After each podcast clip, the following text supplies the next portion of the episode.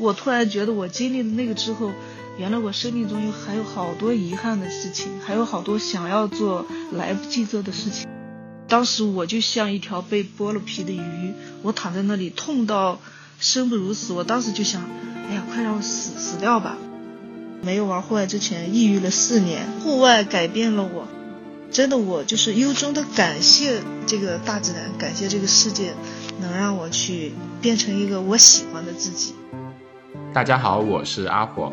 大家好，我是大米。哎，大米，最近国内刚过去了一个十一长假，对，十一长假以及八天工作，对，八天的假期加八天的工作，所以这段时间其实很多朋友都是利用自己八天假期去呃玩户外啊，对吧？有蛮多的，尤其是徒步。然后我看到有好多朋友他分享的是，比如说。亚丁啊，就发生了好多事情，以及现在徒步变得越来越火之后，它其实经常会出现一些意外，因为大家可能会觉得这条线看起来不是很难嘛，那我也要去试一下。很多人可能没有太多户外的经验，就会想去尝试一些可能对他来说有点在能力范围之外的线，结果导致会发生一些这样那样的一些事故或者意外嘛。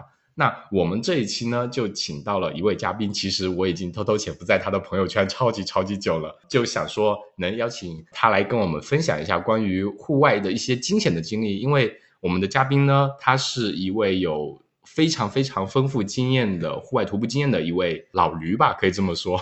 他的之前有经历过一些在户外非常惊险的时刻，我们想说请他来给我们分享一下他的一些经验。那么大家在初步尝试这个户外，或者说想要去尝试户外的时候，要了解一下你随时可能会面临一些怎样的风险，以及给大家嗯提一些意见吧。这样大家以后在遇到一些类似的情况的时候，能做好一个比较好的应对，呃，也能让大家能有一点对自然或者对自然这个环境的一些对一些敬畏之心吧。闲话不多说，我们这期的嘉宾呢，就是其实之前出现在我们一期节目中的。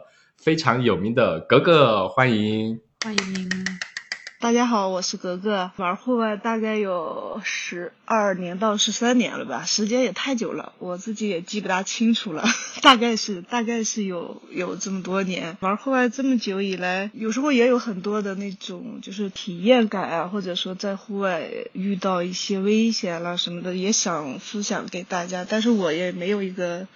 太好的一个平台啊，什么样去做？近几年来看，就是一些很多小朋友觉得，就是然后新的一些喜欢户外的爱好者 都来玩这个户外，就是但是又看到有很多平台就是出这种。攻略呀，是各种分享啊。其实我我我个人感觉就是，如果说你要是真的玩重装户外的话，危险性还是蛮大的。是的，嗯，那那格格在开始具体分享之前，讲一下你现在是相当于是全职在做户外这个领域从事相关的工作吗？对，我现在是全职徒步，一直在徒步的路上，没有干别的了，专门在徒步。就 偶尔回家，一年的话，我大概是有。八九个月是外在外边的，在路上的，大概是有三四个月是在回家里休整的。哦，那真的是上班了。对，爱好爱好也不是在上班。对我前两天跟格格约时间，我说格格你会不会有时间啊？好啊，那大概周三可以，周二我可能在路上要开车。然后周三说，嗯，我今天又在路上。哦，周五可不可以说自己这两天又要开车呀？基本上不是在山里，就是在开车去山里的路上，就对，全职在走。对对对，我现在这几天是在内蒙，在内蒙回家，因为家里边父亲生病了，我回来陪他陪他一段时间嘛。要不然的话，我已经在拉萨了。所以就把今年的这个后后半段的极境，我就跟他们商量了一下，我说回家待一段时间，嗯，等过个二十多天，我再去那边。我看到最近马子哥跟石头哥还有飞鸟都在走极境的念青东那条线吧，然后说是雪下的很大，基本上很多地方都看不到路，是吧？后面没办法下车了。啊，对，念青东那边。今年本来是我打算也过去的，然后实在是，嗯，没办法，人有时候你自由和遗憾，你你你你你自己总得选一样，然后我还是选回家来看看吧，因为我极近他们这后期的这一段，我有大概我已经有两条三条我都走过了，所以剩剩两条，我说你们几个人。搞吧，我今年就不搞了。那格格可以给我们呃简单讲一下呃你的大概的徒步经历。你刚才其实说了一下，你徒步开始到现在已经走了有十二三年了，你心里大概有没有一个数，大约是走了多少公里了？有这样一个计量吗？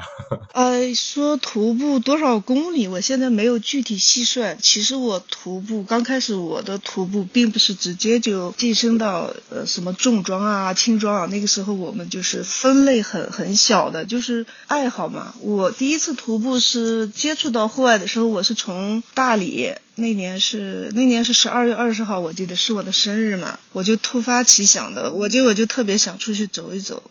那个时候甚至连一身就是一身比较标准的装备都没有。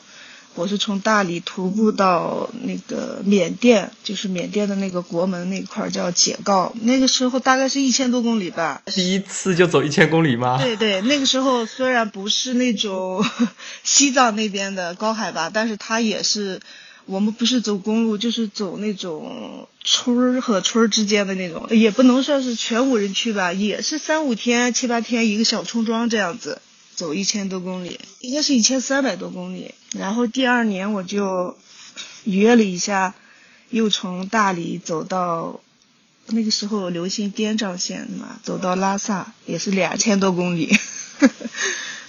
你直接 人家带哦哦不，那个是开三幺八开车上去，你你走个两千多公里走到拉萨去吗？对我们那个时候是走走滇藏线，也是纯徒步。那个时候我还没有真正意义上的去走重装徒步，但是背的是重装啊。那个时候背的帐篷啊、吃喝都是，但是我没有这种概念。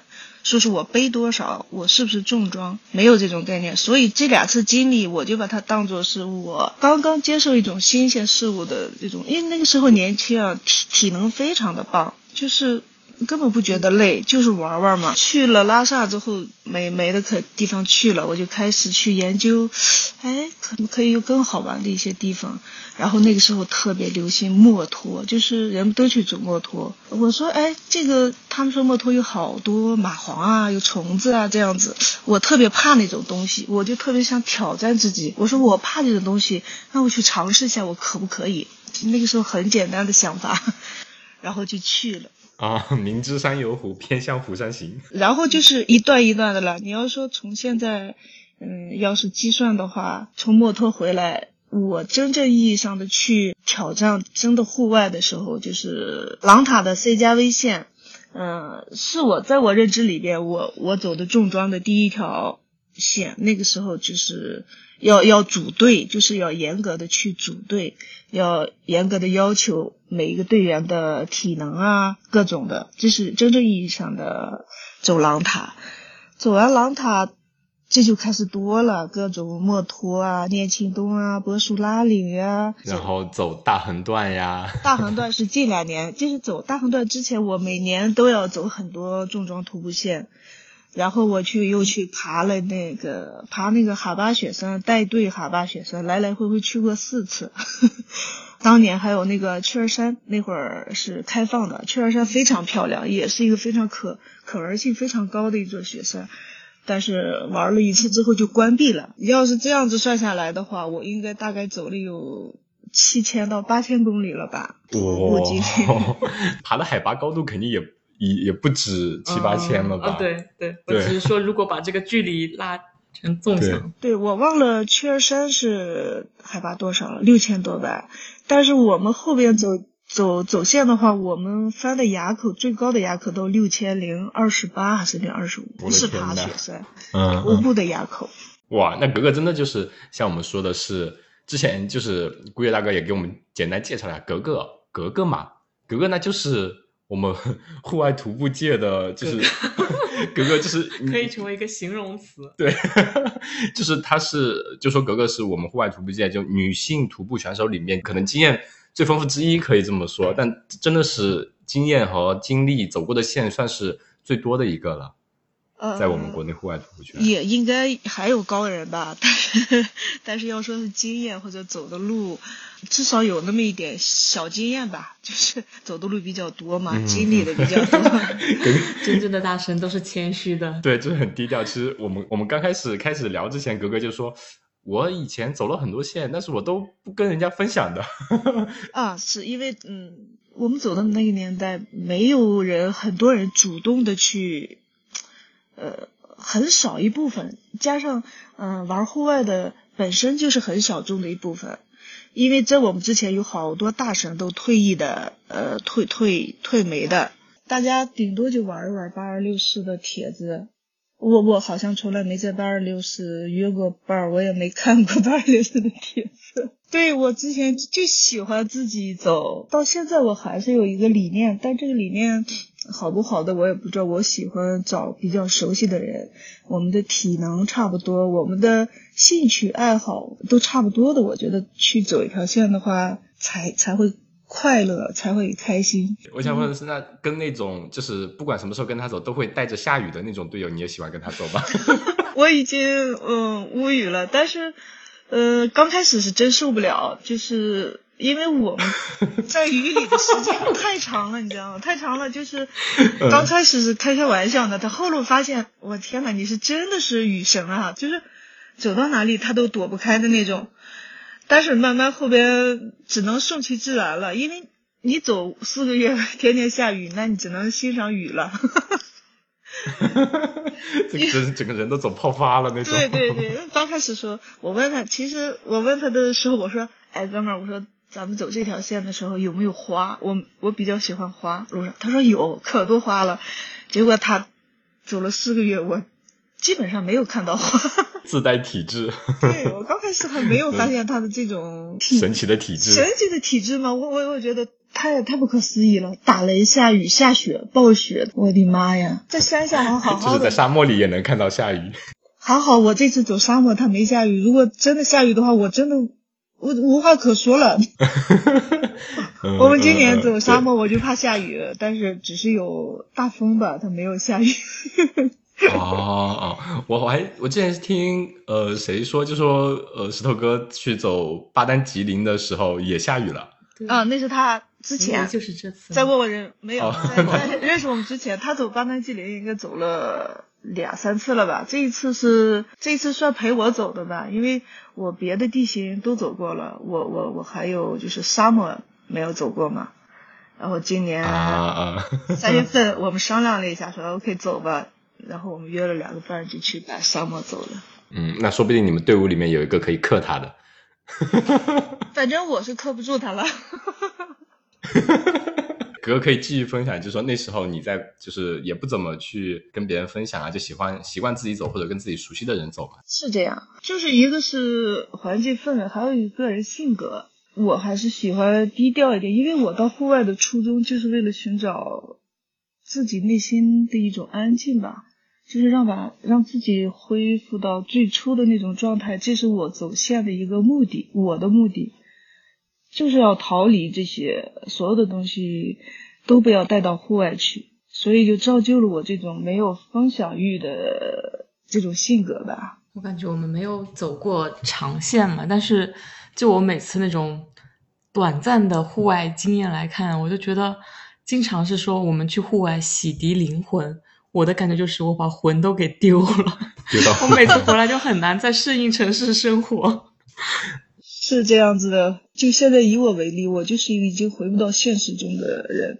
我回来休息十天可以，超过十天之后，哎呀，我的脑袋会痒痒，我的脚底板也会痒痒，就是觉得好无聊啊，就是我的生活就是很无聊了。但是如果说你要说我今天还在生病，然后明天说要进山了，哎，我立马就活了。我，我我也很好奇，我为什么会这样？但是它好像是一种病，就是我已经病入膏肓那种。户外它就是一种毒药，那可能会让你上瘾，你你可以停个十天，但是马上会有戒断反应，整个人会出现痒起来的不舒服的感觉。嗯，其实，在户外，我们大部分的时候可以让自己安静下来，去思考一些问题，去思考一些你之前想不通的问题。你之前，比如说我们在现实生活中，我们会既要又要，但是到了户外，我只要。这个过程，这个过程非常美妙，真的是可以让你越来越简单。就是你到户外的时候，就带着一颗简单的心，你就会得到好多东西。怪不得格格是真的。我们其实有聊过蛮多嘉宾，目前我们聊的这么多嘉宾中，可能格格是唯一一个是把户外当做全职工作来做的，包括之前的石头哥嘛。嗯，是真的是把徒步就当做全职在做的，一年有八九个月是在山里面的。那我想说，回到开头的一开始的问题，大家现在应该对格格有一个画面感了，就格格是真的非常喜欢徒步，喜欢徒步在户外中那种很安静的感觉和嗯，就只要在徒步在山里头就很开心很快乐，一出山可能待个十来天就整个人就不太行了。如果大米你想要把魂招回来的话，找回来的话不是招回来有点吓人。你就你就可能也得学哥哥一样，一一年花八九个月在山里头，可能会好一点。那还叫招魂吗？那就直接自由放飞自我了。对对对，其实不也不是这样子，在户外的那种生活、那种环境和那种那种每天的那种对你身体的那种透支啊，就是体能的透支啊，有时候甚至会把你虐到你没有思想。其实大部分人你走个一条两条线，呃，就蛮 OK 的。你一旦时间长了，如果说把这个事情，你说我要走很多很多，就像工作一样，你把它定了很多目标的话，你就没有乐趣了。我觉得在户外就是两个字嘛，自由。你为什么所有人都向往它？就因为它是自由的，它没有压力的。你比如说，我们走完这条线，我们下一条几号几号走，我们下一条再几号几号走。那就失去了你去户外的初衷了，所以就话相对来说就会有压力了，会觉得会不会很累啊？啊，会不会很难受啊？哎呀，我累趴了，就是属于这种的，那那那那意义就不一样了。不要定 KPI，就享受线就行了。对，只享受当下。嗯，开头也讲了，就说嗯，这一期主要想说让格格给我们分享一下关于户外的。一些比较惊险的经历嘛，因为格格是的确走了很多线，大家也听到，就是格格走的第一条、第二条线就已经是千公里的那种徒步路线。虽然当时可能还没有很多那种所谓的重装的那种自己的那种概念嘛，然后也可能不是非常高海拔的一个地方，但是那么多年走了后来的其他的将近七八千公里的呃那种路的话，肯定有非常非常多惊险的瞬间。呃，那格格给我们。分享一个你这么多年最惊险的一次经历吧，然后我们可以再根据复盘一下当时的情况，给大家分享一下那些惊惊险的瞬间，以及怎么样我们可以比较好的避免那些惊险的瞬间。其实我印象最深的就是我自己出现问题的这种意外，是我第一次走狼塔的时候，就是爬那个特别陡的那个打板，我爬到中间我上不去下不去了，我是第一次嘛，然后我就在那个那里。在那里站在那里不敢动，然后当时我就在想，第一次有那种想法，说我的天呐，我忘了给家里留留一点话，就是留留一些那个，对对，真的是第一次，第一次对有这种感感受啊。但是我离死神最近的一次就是我们走大横断，大横断的时候的那个白山看花，其实在一百二十八天中，那个翻了一百多个垭口。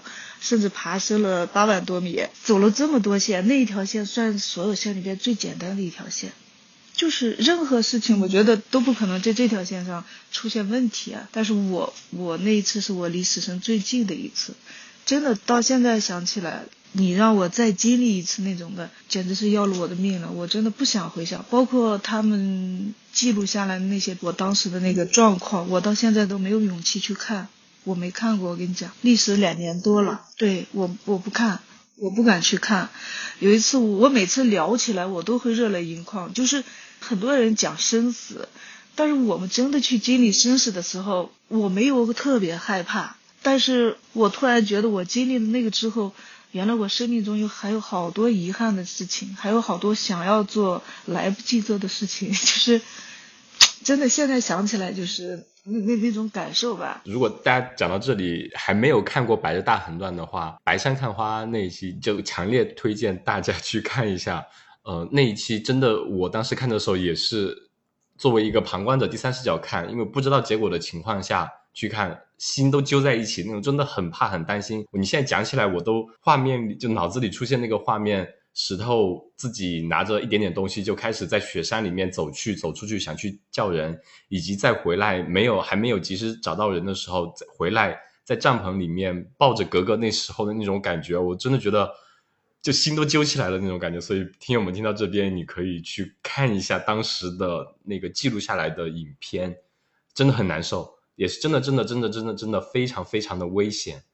对，那个白山看花，其实它它不在于是说我有没有适应这个海拔呀，我有没有经验。按道理说，我这么多年的经验，就是那么一个小小的毛病就可以让你置于生死。所以我的户外理念是非常谨慎的，我不会跟人家说很简单啦，随便怎么搞。没有没有，任何时候你都要。考虑自身的所有所有的因素，你都要考虑一下，因为在那个地方叫天天不应，叫地地不灵的。因为白山这一条线，它的救援是不成熟的。我们当时只是去找牧民，而且牧民还没有救援的这种成熟的，他们所有的这一套。他们也不懂，他们只是去看看这个人活没活，或者说，呃，我们有没有想办法人多一点能把你弄下去。我当时是很绝望的，我很绝望的，因为当时我就像一条被剥了皮的鱼，我躺在那里痛到生不如死。我当时就想，哎呀，快让我死死掉吧！就是我不想一刻我都不想活了，就是那个病痛本身的折磨是这样子的。当我反应过来有有一点点感觉的时候，我就担心队友们对我的这种。担心我，我因为我常年在外边嘛，我我就是特别不想麻烦别人，知道吗？但是我自己已经无能为力了，我对自己无能为力了。哪怕我的脑脑壳子再硬，我已经我包括换帐篷，我从这个帐篷换到那个帐篷的时候，我是走不了路的，是被他们抬过去的，是这样子的。然后他们去找救援的时候，外边下着，下着大雪，我自己那种难受，忽冷忽热。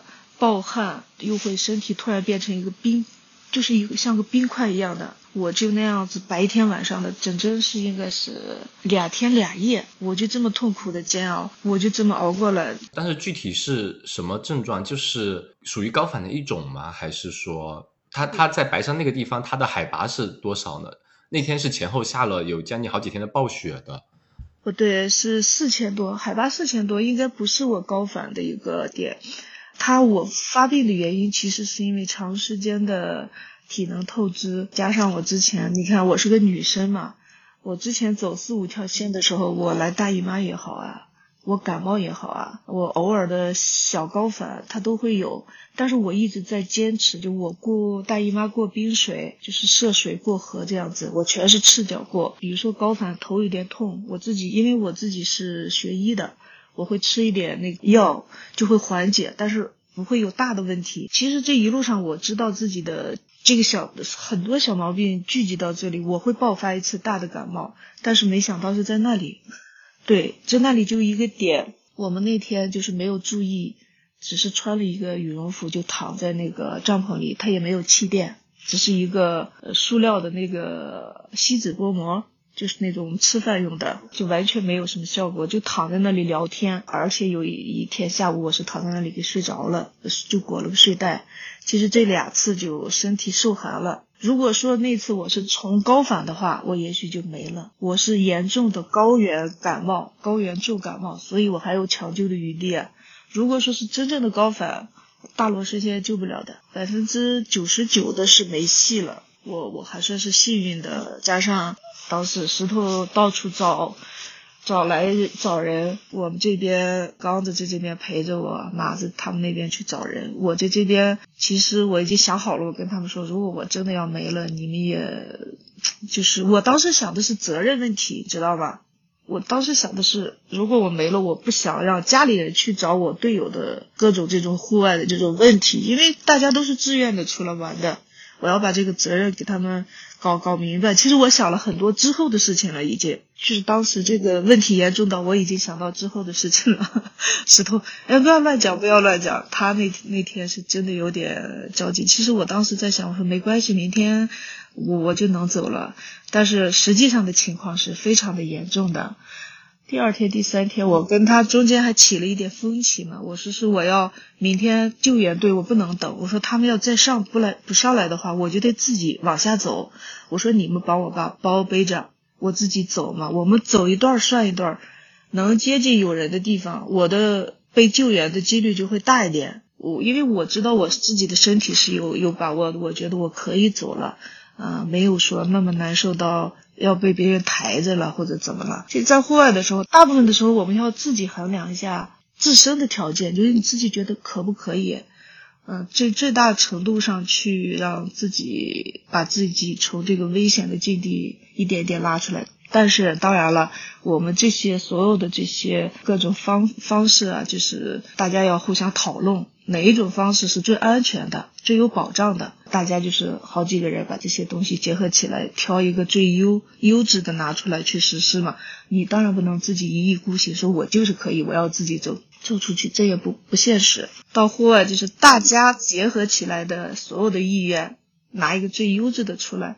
那我们这是我们保证我们这个队伍安全出山的一个基本准则。格格一开始就有提到说，你说你自己走线也是比较喜欢走跟一些认识的朋友一起走嘛，因为大家水平可能都比较相近，对自己彼此的性格啊各方面也都会比较呃了解。那呃意味着你们在发生一定的问题危险情况下，你们做出的决定应该也是比较相对比较容易能达成一致，选出一个相对你们自己共同认为的一个比较优优的解嘛。对那对解决一些户外的难题来说，也是非常有必要的一环吧。对，这个是很重要的一环。如果说碰到那种意见不统一的什么的，他们很多队伍走散了或者出事情了，其实大部分原因就在于这里。当时你觉得呃那种状态，你跟我描述了一下，包括我再提一下，在那个纪录片里面能看到像格格说的那种状态，也记录下来了，就一下子很冷，一下子又很热，就循环往复，就是能看出来真的是很难很难。像格格也说了，当时的心里真的是绝望。像你说你在狼塔那边，你可能就是，哎呀，我好像还没给家里留什么话，但是这一次你是真的已经开始想我后续要怎么安排了。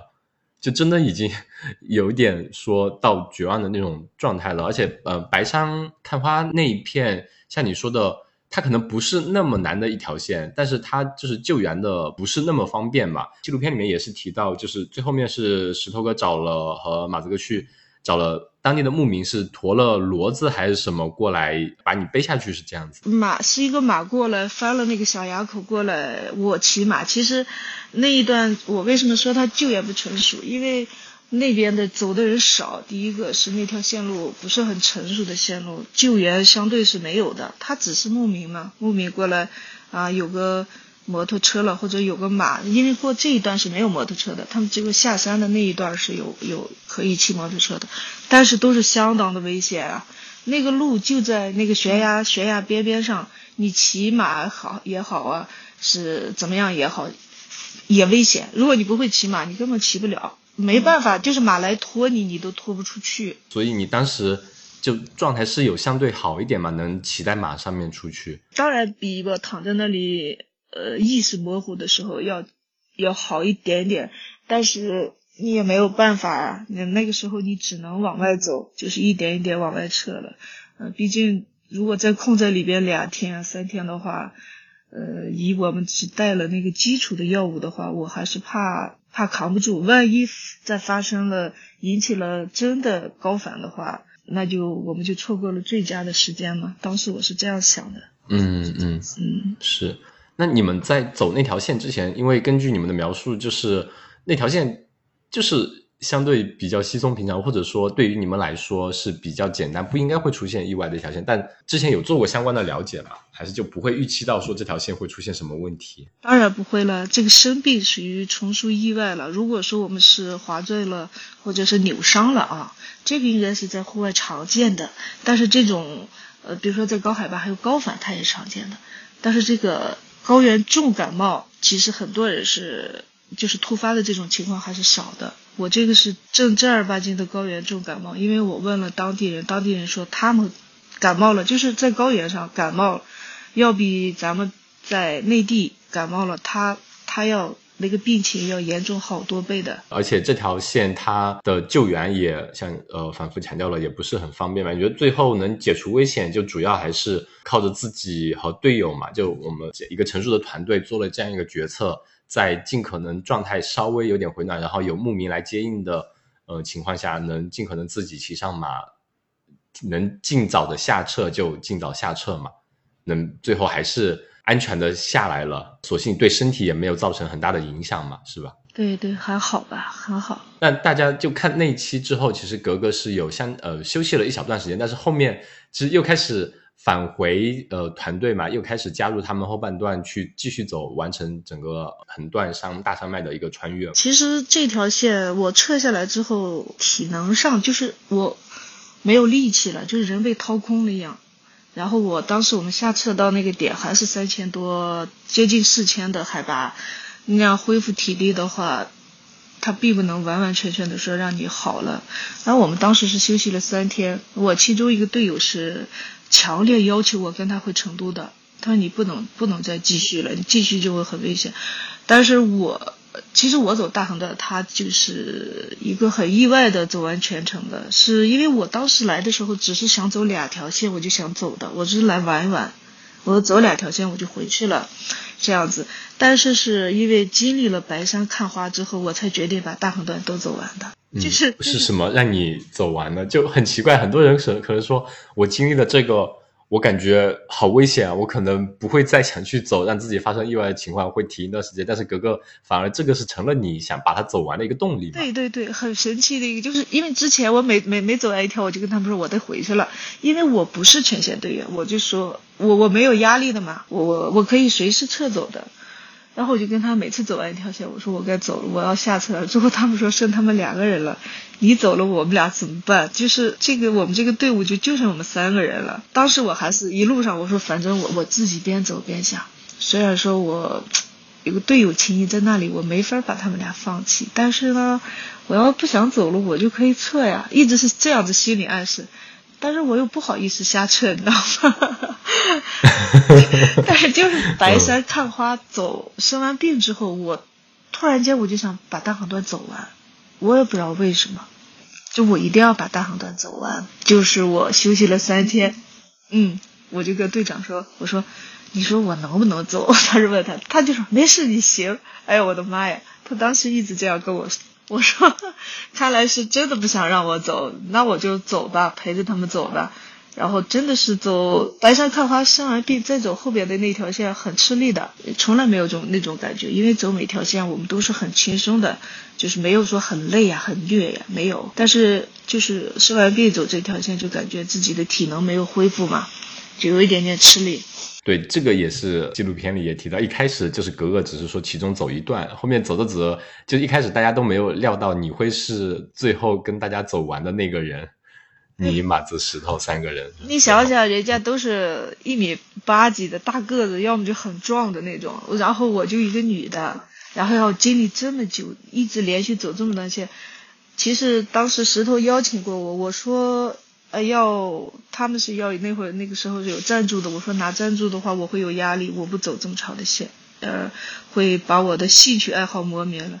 我就是拒绝的，没有同意。我说我要是走个一两条线，我可以去玩一下，是这样子的。所以我就没有不是参加全线的。可能真真的就是命运中会让你现在回想起来，像哥哥说，你就两年过去了，你再回去看那个视频，你都不敢看那个视频嘛。而且大横断的可能对于在于你呃十多年的徒步生涯中，这条线也会变得不太一样吧？对对，这条线给我的改变，呃，还蛮多的。因为一开始我只是把走线作为一个兴趣的玩，就是玩物丧志的那种玩，懂？就是哎，我只是玩一个没啥出息的人在玩。但是走完大横断之后，我我挺感慨的，感慨的。我就是说，真的是回头回过头来。如果说我也六十岁了、七十岁了，我回过头来再看，我我曾经做过一件让我自己都挺佩服自己的事情。对，格格其实刚刚分享了他的这段非常惊险的经历嘛。那大家就格格有没有就说我们可以回过头来复盘一下，如果要走一条线能。尽量做到哪哪一些，让大家能有一定的准备，可以防止类似的这些，或者格格最开始提到的冲坠啊、扭伤啊，以及高反啊，尽量避免这些危险发生呢？这个就是一个我们在户外，尤其是你刚玩户外的人，大家有一个有一种心理，就是说好强的心理，就是那种大家都会觉得我很行这种感觉。很多是这样子的啊，走货玩坏的人是这样子的，就是包说包括说我在这条线上，啊，我背的重不重啊？我走的快不快呀？啊，是不是？呃，看我把别人甩了多少公里啊？是不是我把谁拉爆了？其实这个这个理念就是不对的，就因为这样子，它会出现很多这样问题。比如说我们走，呃，很多危险的路段，全是大石头，那种大石头是你要在大石头之间来回的跳，跳来跳去，迂回的跳呀。这这种情况下，你如果说滑一下、摔一下，是非常危险的。就所以说，我们走这种路线的时候，一定要不慌不忙的，就是在自己的按自己的节奏去去走你的路，你不要和别人去呃有那种说我走他前面，他走我后边了，哎呀我被别人落在后边了，我心里面很慌，也不要这样子，一定要按自己的节奏去走。还有下雨的时候，就是下雨打滑的时候，就是我们的每一步都要小心一下。我每次走线的时候，我给自己的一个提示就是。我一定不能崴脚，我一定不能让自己摔着。那这样子的话，那我们整个队伍，包括我，都会有危险。所以一旦走这种这种路路况的时候，千万加个小心嘛。那如果说你实在是没有办法，不小心搞搞伤了是没有办法。如果说是因为你的大意去把自己弄伤了，这是一个很让人就是很让我我自己难接受的问题。哪怕我可以慢一点。哪怕我比他们就是晚到一点营地啊，就是你一定要保证自己不要受伤，尤其扭伤了、骨折了这些问题，你你是走不了的啦。你把自己留在那个半山坡，你留在那个大石头堆里，晚上怎么办？室温啊，是不是野兽啊？这些都是问题。对，就会，嗯，就会有其他更多的问题发生。那最重要的这一点，格格讲的就是。要谦虚，要谨慎，对，量力而行，不要跟别人攀比，因为走线就是自己去走那条线，而不是跟别人竞速，没意义那些东西。对对，你要根据自己的能力去做调整，不要。太轻视吧，我感觉可能，尤其像这两年户外火起来之后，很多大家看到了一些分享的一些线，就是那些我们国内的那种徒步资源真的是非常非常丰富，尤其像川西那边，那它有很多高海拔呀，有些路况比较不是那么入门级的，但是可能很多人分享出来之后，就会觉得给大众一些没有接触过徒步的人说，这个简单啊，这一看那博主不就是发个视频两三天就登上去了嘛，我也去试试，然后结果 就觉得自己。呃，无所不能一样。我之前有跑步啊，那我去试试啊，又怎么样？我然后装备可能各方面准备也不到位，细节也没有了解清楚，就觉得自己可以盲目的去上，那就很容易出现这样那样的问题。不管做什么户外运动，其实我们经常说，就是健康才能玩得长久嘛。你如果就想逞一时之快，跟别人比个高下，你如果以自己的受伤为代价，或者说以给队友带来或者整个团队带来一定的风险的话，就很得不偿失嘛。嗯，那那还有其他的点呢？还有一个就是我们就是刚刚接触户外这样子的，呃，有很多就是你背个包，哎，我包里会收拾很多装备，买各种各样装备装在包里，然后到了路上了，帐篷不会搭，气罐不会用，这是很多人我见过太多了。就是说，怎么说呢？第一个是你要熟悉这个路线，比如说你从要要走这条路线，你出发之前一定要去熟悉一下这个路线，比如说这海拔多高啊，垭口的爬升是多少啊，是不是？就每天我们要走多少公里，多少的爬升啊？是否需要过河涉水啊？你要结合自己的能力去衡量这条线你可不可以搞得定，是吧？你提前做好了这些功课，也就是可以适当的去避免。这些危险发生，就是避免一些意外。还有个就是你要学会用轨迹，你是新手也好，什么样，你一定会要会看轨迹啊，会独立的用使用你所有的这些户外装备，就是你背着背包里的任何一样东西，你都要熟练的去会用他们。比如说留下你一个人了，你要去独立面对这些东西，你要具备这个条件。当然，第四了，你你要选择一个靠谱的队友。靠谱的队友怎么说呢？在靠谱的队友的基础上，哪怕你是个萌妹子也好啥，你还是要有一个独立自主的能力。这个是我一直要强调的一个问题。队友也好，什么也好，那正儿八经的主力是在在你这里，你自己要有这个能力去应对这些问题的话，那就你就可以避免很多户外的危危险了嘛。至于说别的遇到野兽啊，遇到。这些东西的情况还是很少的。你看我们就是对你遇到野兽了什么了的队友都在那里是没没什么大问题的。但是你要落单了，各种迷路，就是过水冲走的呀，走路滑坡的，那你下去了，连个人都找不着你，就是谁都不知道。所以说，你要组一个靠谱的队友，要一定要有一起的一个节奏嘛，大家节奏一起。其实这个也是我们之前健身啊，什么时候有些运动也会说，健身先健脑嘛。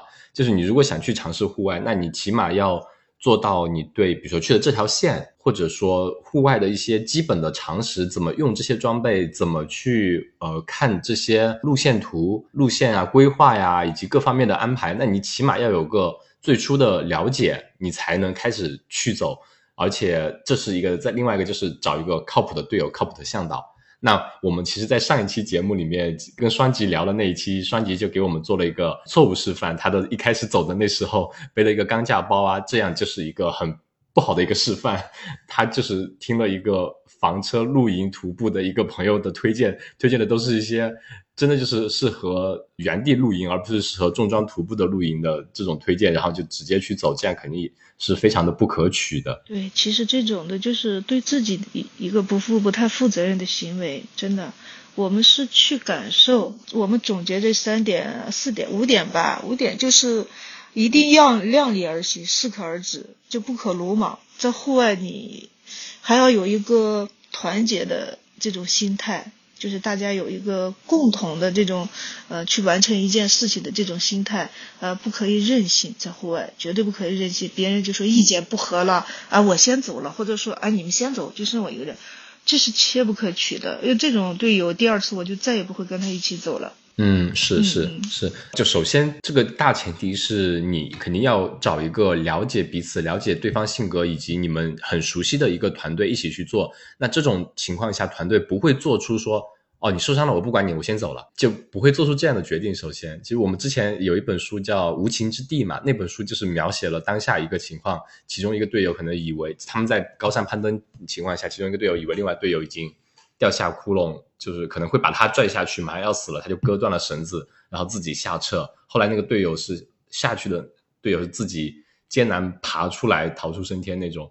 但那种可能是一个极端的例子，有点像那种电车难题。我们还会说，有时候，呃，我们在户外的话，找一个靠谱队友，一个靠谱团队很重要。那另外一点就是，你首先要对自己负责，才能就这也是一种对团队负责的表现吧。你不能就说，啊，我去，然后我认识你们，我们关系都很好，那我就把我的责任全部交给你，我就不管了。那这种也是一种其实不负责的态度，对对吧？你要你你一个是对团队负责，一个是你要对自己负责。没有人可以负责，也没有人可以说。有这个义务去负责你的安全。到了山里，本来就是我们都每个人就是一个独立的个体嘛，大家团结呃互助，就是帮你，人家是人情，不帮你是本分。你要说刚才那种，虽然说他有点极端，但是在户外，在野外，在这种环境和条件的限制下，人的。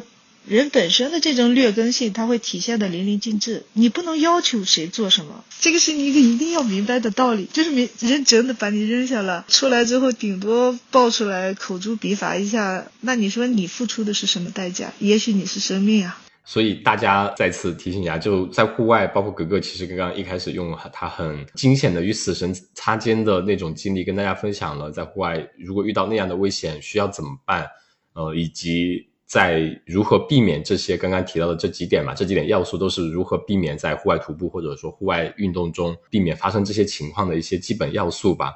那大家可以好好做一下笔记。包括现在很多朋友，他们其实我们大家都会说想去尝试这条线那条线。首先你要谦虚一点，要谨慎，量力而行，选择一个靠谱的队友，以及让自己充分了解这项运动，去多学习一点相关的知识，保证自己独立能够。有一定的能力能完成在野外生存这样一个情况下，然后你可以再逐步的开始从难度也从低一级的可以逐渐逐渐逐渐往上增加，而不是说一上来我先去直接去走一个，比如说横断大山脉，我要去走一百二十八天，学石头哥哥和马子一样，我要去走，那种肯定也是 对很不可取的，一定要量力而行，对，量力而行，循序渐进嘛。你要是刚入户外的话，你现在内地。找一些三五天的路线去爬，然后你再到个三千多海拔的去玩一下，然后四千五千，这样子的话，呃，对自己就是玩户外也是一个很好的很好的一个过程，你的你的体验感会很好。你咔的一下，你到了四千五千，你已经难受的不行了，那你难受了，你还有什么心情玩吗？对，一步一步来，谁也不是一蹴而成的。啊，我们平常是有一个传统艺能是报菜名，走过的路线有哪些？但是格格按照他十二年的经验报出来，我们可能一一个小时节目不够录。对对对 那格格可不可以对给大家就我们按线路就按入门或者进阶两个难度吧，分别推荐两条线吧，以及他推荐的理由。那我们大家这期就可以做做笔记，记一下格格推荐的线，然后他的理由啊。那你可以根据自己的能力挑选那么一两条去尝试一下。当然，你要说是你刚入门，就是我只是想去体验一下户外的话，你们两两三天啊，三四天这样子的话，你可以选一些呃，五台山这边有什么芦芽山啊，啊、川西那边有老君沟啊。什么四人同啊？但是我我刚开始是给人推荐，也会推荐那个中山峰，但是我们走完中山峰之后，我就不不把它当做入门级的了。如因为中山峰如果说下雪下暴雨的话，是老要命了，所以那个我就不推荐。但是它也算一个入门级的很很美的一条一条线。但是是中山峰冰塔林那一条吗？对对对对，冰塔林很美的。如果说你是呃刚入门的去想看冰塔林，中山峰是一个非常好的一条线。但是我们走的时候遇到了暴雪，呃，队友高反，把这条线的难度直线上升，就是直线拔高了。真的，我我走中山峰的时候，我感觉我靠就玩命来了，是有那种感觉的，所以我不大推荐。但是川西那边有好多三五条，就是你看子龙秘境你也可以玩，接近性又好，路线有有有有很简单的都可以。就是我我今年走的那个芦芽山，特别适合新新手刚入户外的，它有森林有草原，还有那个很漂亮的一个芦芽山三体，那个可以。呃，我想以后把它推荐出来，这条线真的蛮舒服，蛮舒服也蛮好。嗯，那格格一现在有呃把你走庐芽山那边的那路径路线图发出来在两步路上面吗？还是？哎，两步路上好像有，好像有，但是我是把它发嗯在了小红书，发在小红书的那个啊，对，那个那那我回头把格格的对那个小红书呃账号放在 show note，大家可以去看一下。想了解一下格格强推的这条呃入门级的线，可以去了解一下那个看一下攻略。对，嗯嗯，但如果说更更进阶一点的路线的话，那就是三前往上，比如说葛聂，葛聂六七月份的话，花开季非常漂亮的，这也算一个中级级别的吧。比如说，你看子龙秘境也很漂亮。其实到了中部这一段选择性挺多的，比如说新疆这边有一些，然后就是川西这边大横段里面就有四五条线都是可以进阶的。进阶的这这一段吧，你保持在三千左右，我就觉得你要如果想挑战高海拔的话，这这一块可以多多找一线路很多的，就是不用我报菜名很多的。但是你要是再来一点难度的话啊，那就可以很多了，尝试一下珠峰东坡，我我非常推荐。啊，你可以可以看到各种的雪山啊，珠峰东坡我最推荐的一点就是那个在上朗木措看那个对面的那个冰封王座，我的天呐！啊，冰封王座，啊，对对，嗯真的很美很美，我非常推荐这条线。格格会有当时的照片吗？珠峰洞的照片？有有的有的，可以到时候呃给我们分享一下，听友可以我会放到 show note，你听到这边可以滑下去看一下啊这个这个。可以，对。珠峰东坡走传统路线的话，它也并不难，但是我们走的是自己开发的一条，从陈塘沟进，呃，有蚂蟥，呃，如果说怕蚂蟥的，你就可以走传统路线，也可以到这个这个部分，也可以看到。然后还有郭卡拉，郭卡拉也非常的美，呃，还稍稍有一点点强度，啊、但是这个路线这呃非常美，呃，近距离的看雪山，还有湖。然后，当然，再要是你要再想尝试高一点的西夏邦马的南北坡，可以去野部康加勒那个冰川，非常的美，真的是我见我目前为止我非常推荐的一个可以去的一个地方。但是它就是要翻那个，呃，我们要翻那个六千多的那个垭口，当然这是当。对对对，当然你这个是要要要有有了一定的经验之后，可以去这些地方，呃，去去看一下。太多好看的地方了，就慢慢的嘛。现在我们户外已经有前边的人探出这么多路来，我们慢慢的一条一条进阶。其实最主要的是刚接触户外，你去选的是什么路线？哎，我们玩的怎么样？就是我们对户外的一种理解，呃，接受能力。然后慢慢的、循序渐进的就越来越有兴趣了。如果你刚入户外没有选对的话，直接大门就闭上了，可能就弃坑了。很很对，是这样子。格格给我们分享一下，有没有就说你开始走徒步走了十几年吧，对你的生活有没有产生很大的变化呀？徒步带给我的变化，不是说我走了多少路线，怎么说嘛？我就是刚开始入这个户外这个圈的时候，我是我的情绪生病了，在医学上说是应该是是。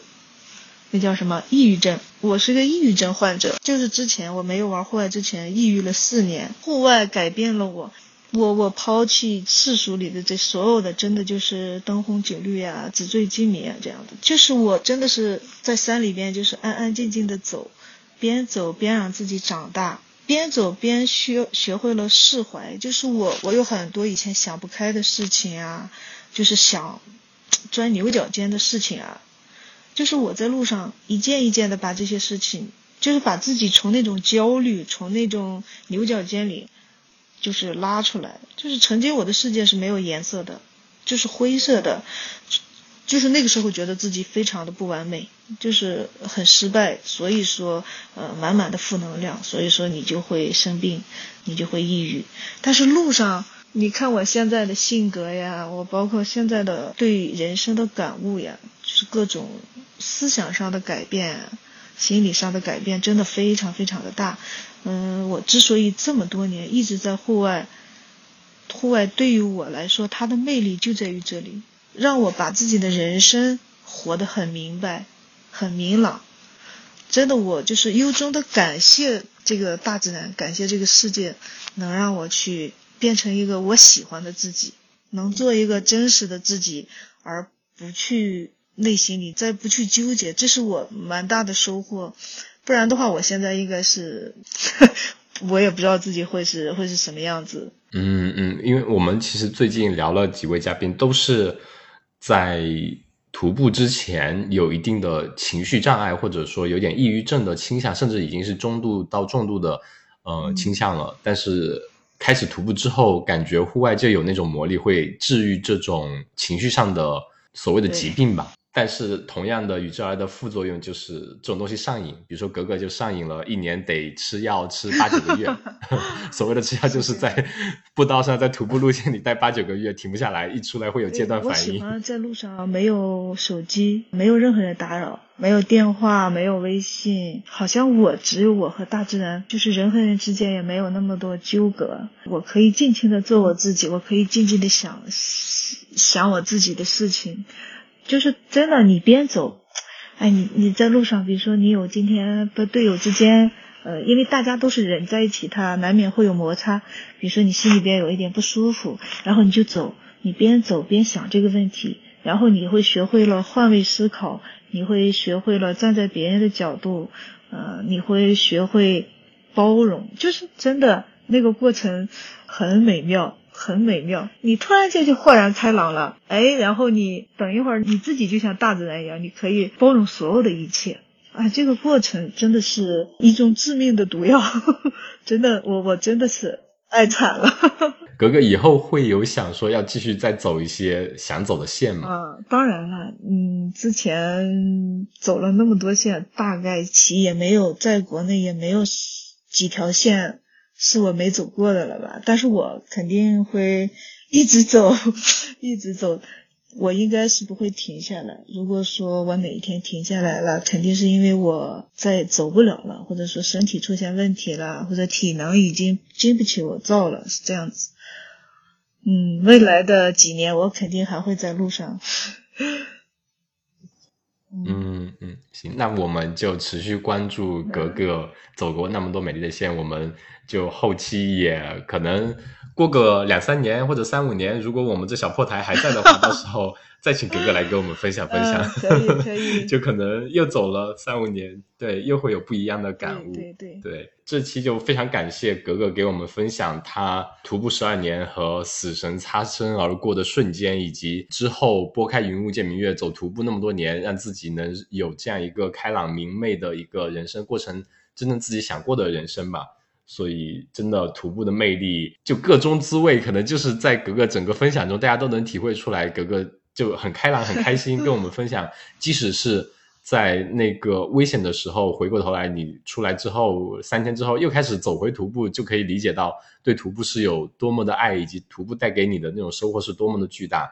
那我们这一期呢，也是听友们大家体会一下格格给出的这几个意见的这几个点嘛。可是真的是作为格格走了十二年的这样一个徒步经历的一个总结吧，这几个点都是非常受用的。大家如果真的要去尝试一些徒步路线的时候，在对自然敬畏的同时，一定要做好对各方面的了解，找一个靠谱的团队，都做好各方面的工作吧。大家毕竟只有只有健康才能走得更远嘛，才能走更多不一样的路线，对，去享受不同的美景嘛。最后的话，格格如果有一句话带给我们想要尝试徒步还没入入门的听友的话，是什么话呢？就是做你想做的事情，你现在就可以出发。嗯，好的，那听友们赶紧出发吧！谢谢格格。现在别的盒子还是没能联系上。石头石头，走了多远了？垭口的积雪深吗？现在他发冷，全身发冷。没有腰了，没有腰了。我会死在这里。野夜是一档由阿火和大米创作的，以户外运动作为生活出口，探索生活多样性，向都市人展现户外爱好者探索自然的精彩故事的播客。如果你在每一个嘉宾精彩的分享中得到启发，那么请你积极的转发评论，并且将其标记为喜欢的单集。想要入群和我们所有野生听友一起在听友群撒丫子奔跑、放飞自我的朋友，请添加小助手 o o m i 横杠 o o m i 入群。如果你以及你身边的好友有精彩的故事要分享，也请你积极投稿。接下。